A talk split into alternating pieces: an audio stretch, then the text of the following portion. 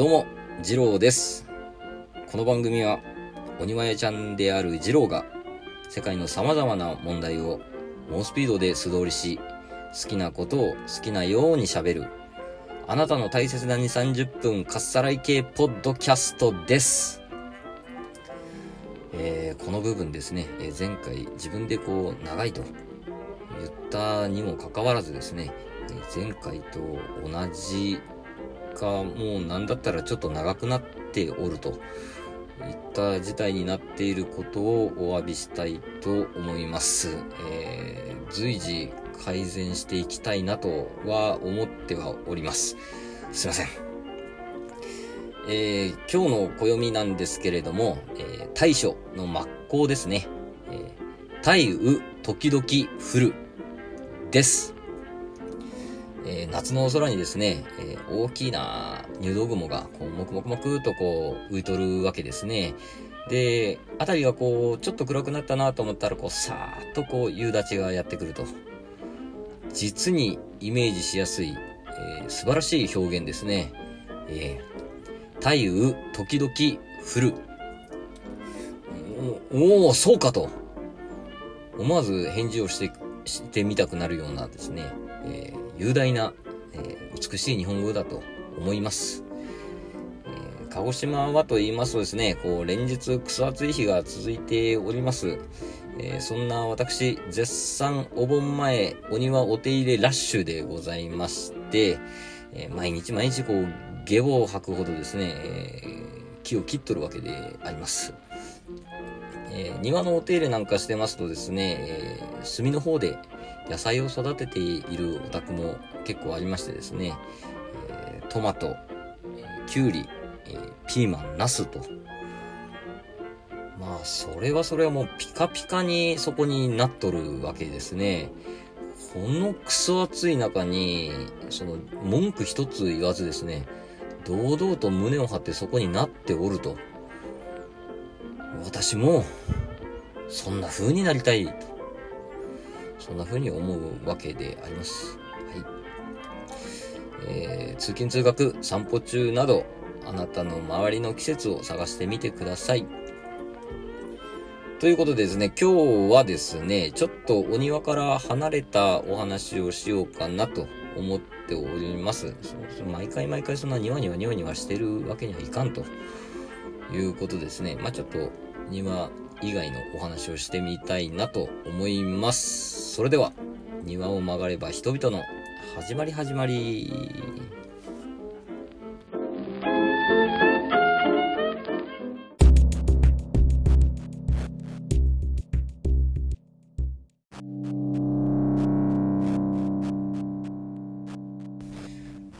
はい、本編です。前回の収録をですね、まあ、反省も兼ねてですね、聞き直しておったんですけれども、まあ、ここをもうちょっとこう言えばよかったなとか、ううわ、噛んでる、気持ち悪いとかですね、いろいろこう反省点を、まあ、見つけながらですね、えー聞き返しておったところ、まあ、あの、一つの疑問がですね、浮かんでまいりましてですね、まあ、なんかさっきから偉そうに喋ってるけど、まあ、こいつ誰だと思ってですね、まあ、二郎とは何者だっちゅう疑問が湧いてきてですね、えーということですね、今日は思い切ってですね、えー二郎史をやっていこうかなと思います。えー昨今ですね、えー自分語りは流行らんと。そんな声も耳にはするんですけれども、いや、もうだって、一人でやってんだからしょうがないじゃんと思って。いや、一人で喋ってんだから、まあそんなことにもなるでしょうよ。なんそんな言うんだったら、一応一緒やってよと思ってですね。えーまあ、だいぶ気持ち悪い回になるとは思うんですけれども、えー、二郎氏、やっていきたいと思います。えー、二郎氏っつうとなんかズロースみたいですね。まあ、うん、違うか。はい。えー、まあ、これ以上もう危険ってなったら、あの停止ボタンを押してもらっても構いませんので、はい。えー、まあ、でも、その際にはですね、あの、何分まで聞けたよとか、あの教えていただければ、あの、幸いです。はい。ツイッターなんかでね、ここまで聞けたけどもう無理だったとか、そん教えていただければ、はい、あの、今後に活かしたいと思いますので、はい、よろしくお願いします。まあ、あんまり長々と喋ってもあれなんで、こう、ね、サクサクっと15分ぐらいでこう、行きたいなと思います。いや、でも、その、40年を15分にするわけですから、まあ、そんぐらいいいじゃん、と思ってもいます。はい。というわけで、まあ、さっさと行きましょう。えー、1982年に鹿児島で生まれるわけです。えー、少年時代はですね、まあまあ、ごくごく普通の、ええ少年でありました。どこにでもいそうなんですね、平凡な少年でありました。小中も、もう本当に普通ですね。えー、知性はと言いますとですね、えー、まあ、芸の下の中、うん、下の上、下の上ぐらいですね。はい。えー、かろうじて、あの、数は数えられましたし、えー、自分の名前も書けました。はい。で、まあ、高校になってもですね、やはり えー、まあ、突出したものもなくですね、まあ、ごくごく平凡な、えー、少年でありました。当たり前のようにですね、まあ、家庭裁判所に行ったりとかですね、えー、欠席とか、えー、定額を繰り返して、えー、奇跡の卒業を果たすわけであります。えー、8つ上にですね、姉がおりまして、僕が10歳だから小4ぐらいの時かな、うん。えー、東京の方に、まあ、進学というか、まあ、上京するわけですけれども、専門学校に行ってましたね。なんで、まあ小さい時からなんかぼんやりと、あ、俺もその東京行くのかなっていうのは考えてましたね。で、まあその通り、高校卒業したら上京するわけです。えー、進学も就職も決めずに行ったもんですから、まあ最後までこう、こう学校にはですね、お前仕事どうすんだ？とかずっと言われてましたね。んなもん知らんと。うん、行ってから考えるわ、つって、えー、何も決めずに上京するわけです。えー、まあ、当然ですね、えー、家も決めずに行くもんですから、えーと、当時は世田谷の豪徳寺ですかね、にある、その、友達の家に転がり込んでおりましたね。えー、まあ、居候しといてなんですけれども、まあ、狭い家でした。はい。あの時はお世話になりました。ありがとうございました。はい。で、まあ、高校の時に、えー、音楽活動といいますか、バンドとか組んでたもんですから、まあ、安直というか、まあ、そのシンプルな考え方でですね、よし、ライブハウスで働こうと思いまして、杉並区は高円寺のライブハウスに歴書を持っていくわけであります。まあもう二十数年前なんでもう時効かなと思うん、まあ、お話ししますけども、当時、その時給300円で、えー、働いておりました。うん、まあ、ライブハウス側的にはその時給300円でその雑用といいますか、駒遣いみたいなのが雇えるわけですから、まあ、それは採用になるわけですね。ええそれはそれは楽しかったですね。たくさんバンドも見れるし、ライブ見れるし、その音響なり、その照明なりとかですね。あと受付とかドリンクとかですね。まあいろんなことしましたけど、まあめちゃくちゃ楽しかったですね。えー、で、当時はその高円寺に住んでおりました。まあ高円寺つってもですね、あの、20分ちょい歩けばですね、もう中野区になってしまうんですけれども、中野区は若宮というところに、えー、信じられないぐらいボロいアパート借りてですね、住んでおりました。えー、4部屋ぐらいあったかなうん、4部屋でしたね。えー、隣には、あの、見たことないぐらいでかい黒人がおったりとかですね。まあ日本人は僕一人だったんですけど、上の方にはアジア系の、あの、お姉さんというか、うん、まあお姉さんが住んでましたね、二人。で、朝方帰ってきてたから、まあそういうその飲み屋とかそういうとこで働いてたんじゃないかなと思いますけどね。うん、まあ、ライブハウスって終わんの夜中なんですけども、夜中こう部屋に帰ってきますとですね、しばらくするとこう、ドンドンドンドンとこう、ドアをノックするわけですね。あの、チャイムなんかないんで、ノックするわけですよ。ドンドンドンドンって。びっくりしてこう出るとですね、それこそ隣の見たことねえぐらいでかい黒人がこう立っておるわけですよ。もうどうしたんっつったら、これリモコン片手に持っててですね、わかんないとか言うんですよね。もうそうかわかんねえかっつって、こう、リモコン教えたりとかもしましたね。はい。あとですね、この、風呂トイレ別だったんですよ。4万ね、4万2800円とか、そんな半端な家賃だったんですけども、水道代込みだったんですね、なぜか。えー、それでですね、風呂トイレ別でですね、で、風呂は、あの、シャワーなし、お湯出ないみたいな感じです。今、要はこう、溜めて沸かすタイプですね。なんですけれども、冬場はですね、めちゃくちゃ沸かすのに時間がかかるんですよ。2時間半ぐらいかかるんですよ。で、飲んで待ってたりとかすると、やっぱ寝ちゃうわけですよね。そうすると、パッと起きたらですね、もう部屋中湯気もくもくで、もうやべやべと思って、風呂がバーンって行くともうボッコボッコに沸いてるわけですね。やべえって思ったりもしましたね。まあ面白い家でしたね。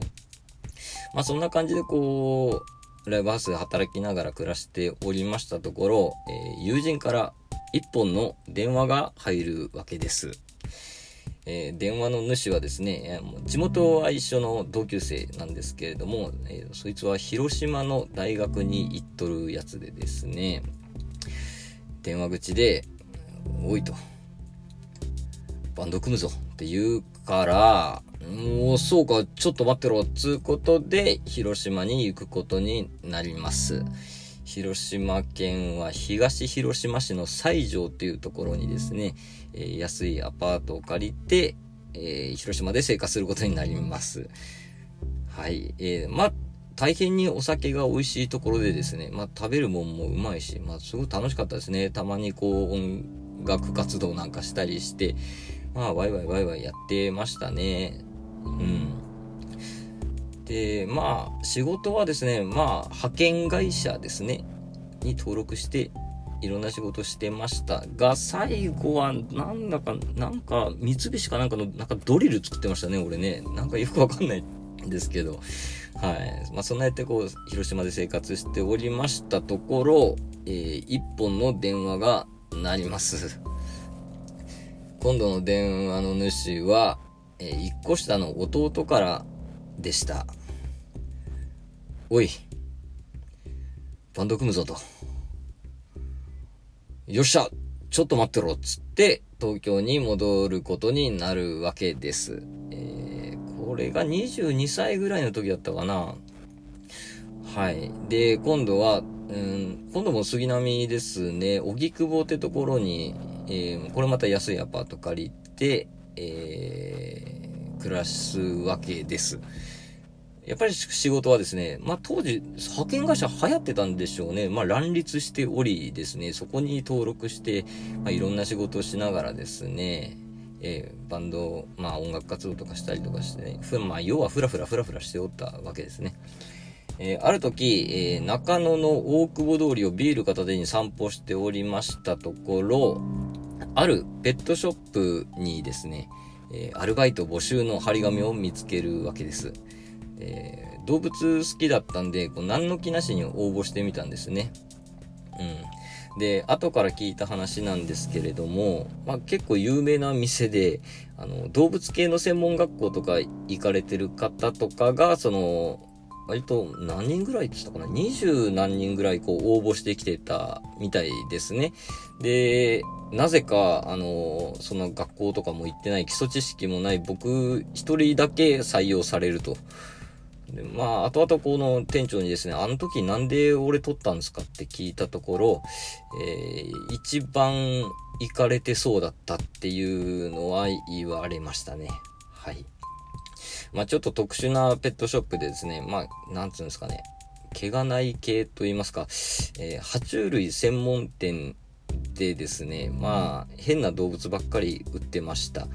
えあと虫とかですね、あとでっかい鳥とかもいたりする時もありました。はい。で、そこのペットショップがですね、僕の人生にすごく大きな影響を与えましたね。まあいろんな動物のこと知れましたし、えー、まあ買いましたし、まあ何よりですね、その店長がですね、えー、僕のその人間を形成といいますか、そういうのにこう多大な影響を与えてますね。まあ、考え方であったり、発想力とか、その、なんていうんですかね。まあ、いい加減な人なんですけど、なんか、この人と一緒にいたら楽しいことが起こるんだろうなっていうかですね。まあなんか不思議な魅力を持った人でしたね。うん。もう、なんか、すごい好きでしたね、その人ね。えー、まあ本当にいい加減な人なんですけれども、こう何かにこう突出してるわけですよね。もう生き物に関してはもうピカイチでしたね。だから、なんていうんですかね、その極端の美学みたいなのをこう、教えてもらったっていうか、吸収したというか、うん。まあ、そんな大事な、えー、期間だったと思います、僕にとっては。で、そのペットショップに勤めてる間にですね、まあ、あの、社員にしてもらったりとかですね、あとは自分がもう結婚したりとか子供が生まれたりとかしたんですけれども、まあ、奥さんは同じ鹿児島出身の人なんですけれども、子供が生まれた時にですね、えー、うん、鹿児島帰ろうっていう風になりました、二人で。うん。で、まあ、鹿児島帰って、そのペットショップやるわけにはいかんですから、うん、まあ、田舎なんでね、もうトカゲとかヘビとか飼ってるとかだったらもう、それこそもう変人扱いされますんでね、まあ、いいんですけどね、それでも。まあ。で、帰るまでにちょっと技術をまあ、身につけようかっていうところで、その転職を決意します。で、まあ何やろうかなって思ってたんですけど、もうふとですね、奥さんが庭師とかどう？って言ったんですね。当当時と言いますとまあ全然ピンとこなくて、庭師？とって感じだったんですよ、自分は。でもこう、ある時、んあ、木も生き物かと思って、そうだ、植物も生き物だと思ってから、すごく興味が湧いてきました。で、それで、えっ、と、まあ、東京の、あそこどこだったかな？調布だったかな？かどっかの、その、造園屋さんというか、まあ、植木屋さんというか、そこに就職というか、弟子入りみたいな感じですね。まあ、するわけです。で、東京でですね、5年ぐらいですか、えー、修行というか、下積みというかをして、えー、上の子が小学校に上がるタイミングで鹿児島に帰ったと。まあ、鹿児島帰って、しばらくはこう友達の居酒屋とか手伝ってたんですけれどもね、まあそろそろ庭いじりたいなっていうことで、えー、今の会社に拾ってもらったわけです。うん、東京と比べるとですね、まあ、庭の様式とかですね、まあ、使ってる木とか、石も違いますし、石の使い方も違いますしね、まあ、いろんなことがこう、勉強になっておるところです。ま、だから絶賛今、勉強中って感じですね。はい。まあ、ざっと言ってみましたけれども、もう本当に自分のことしか喋っておりませんが、まあ、こうやって二郎はできていますということですね。できました。できています。うん、そうですね。えー、だいぶ気持ち悪い回になったかなと思いますが、ちょうどほら、15分ですね。えー、有言実行の次郎です。まあ、気持ち悪い回になりましたけれども、後半何喋ろうかな。まあ、喋ってるうちになんか、喋ること見つかるかなと思ったんですけどね、まあ、どうしようかなって今思ってるところです。うん、まあ、とりあえず一段落つけましょうかね。はい。えー、二郎氏でした。ありがとうございました。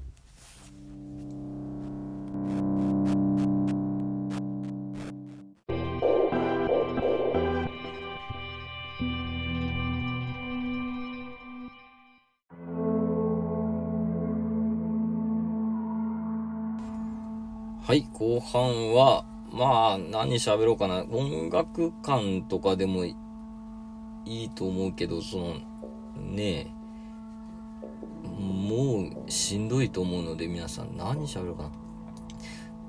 うん、ポッドキャストに触れた瞬間とか話しましょうかね。うん。えっと、まあ、いつもその Spotify で音楽を聴いておったんですけれども、まあ、仕事中とかでもほら片耳イヤホンで、えー、仕事をしておったんですけれども、Spotify ってこう、アーティストのアイコンはこう丸いんですよね。はい。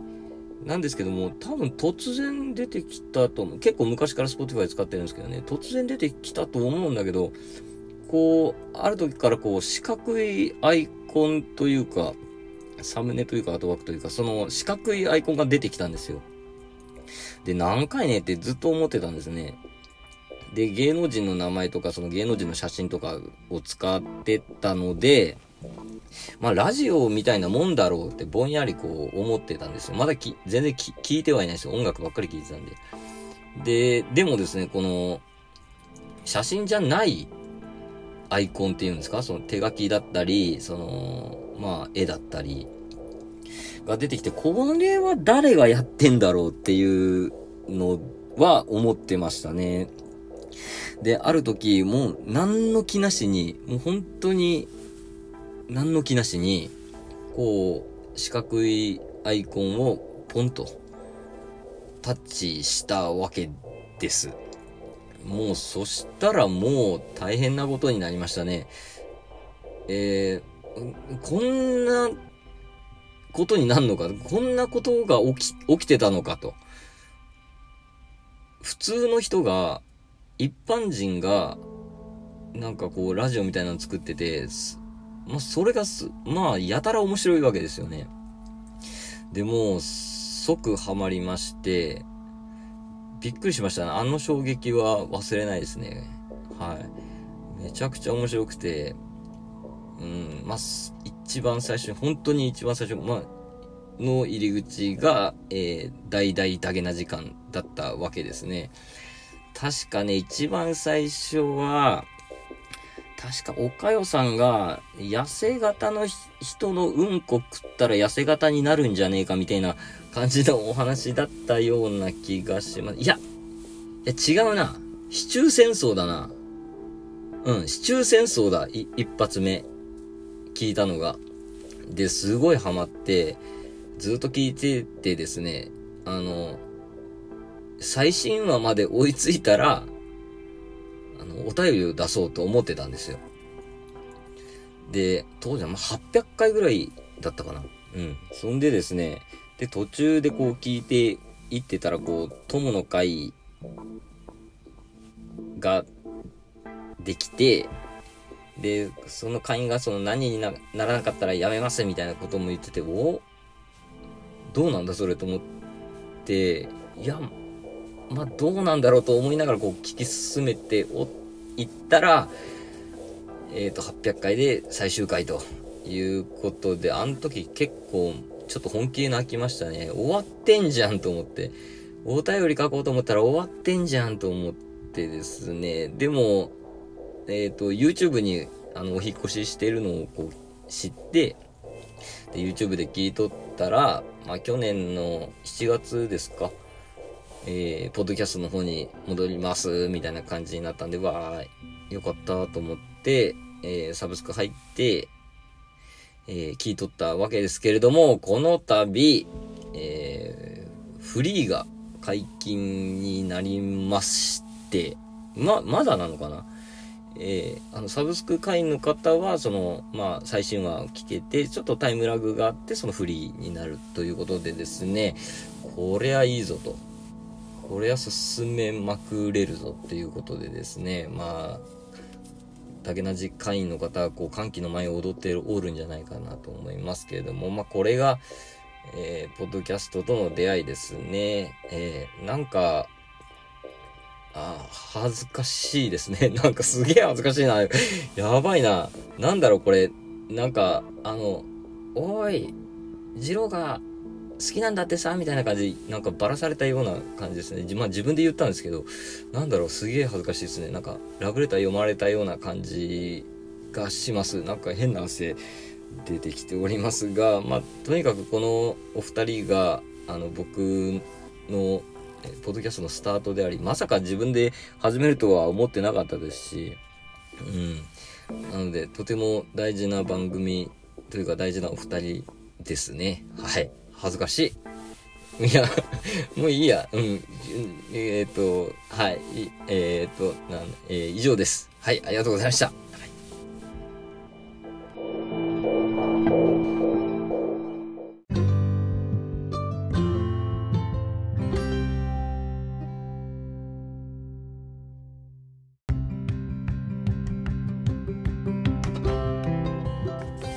はい、総括です。えー、今日はですね、もう自分のことをつらつらと話しておりまして、まあ大変ね、あの、つまらん回になっておるんじゃないかと危惧しておるんですけれども、まあいいんですよ。これ、あの、俺の番組ですから。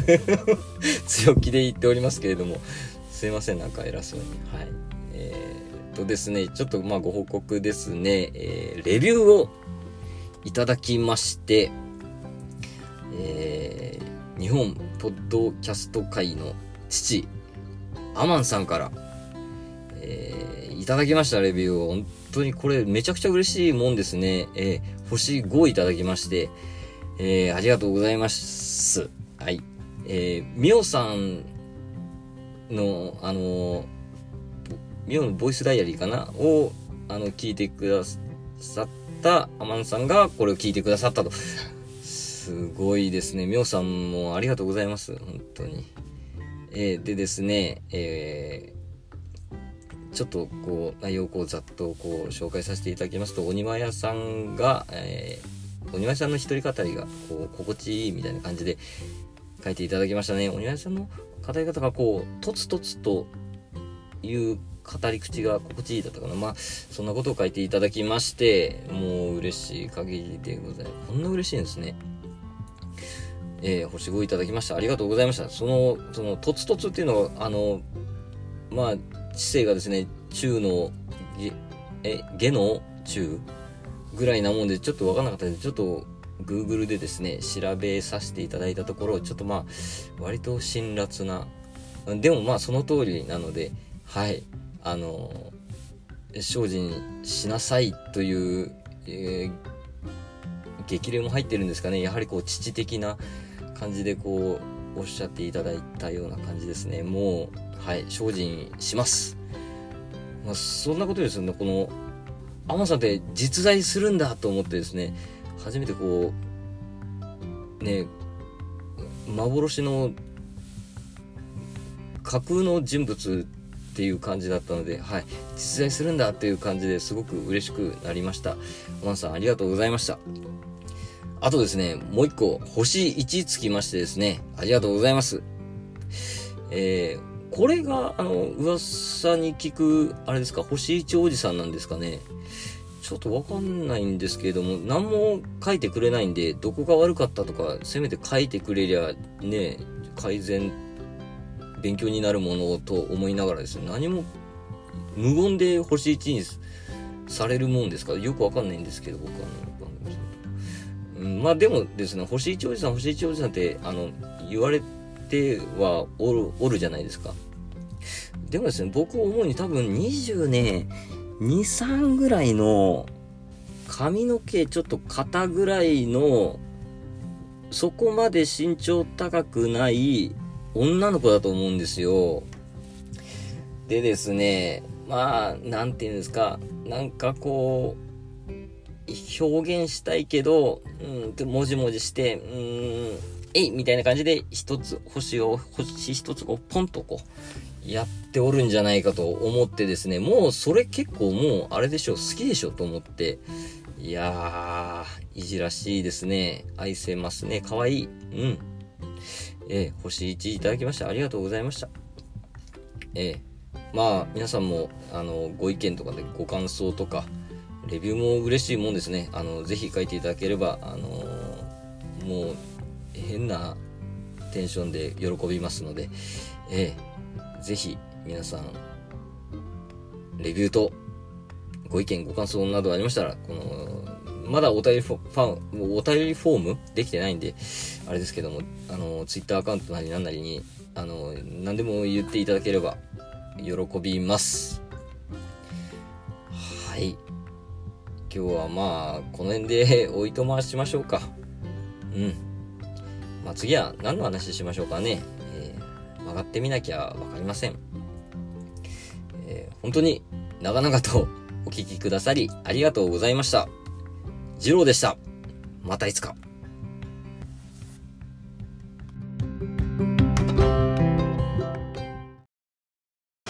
ジャックインレーベル音楽とポッドキャストの融合イベント「シャベオン」ペペロンチーノウォーバードライ。トゥトゥ大大だけな時間。クー。徳増たけし2022年11月5日土曜日京都トガトガお問い合わせはクマージャックインレーベルまで。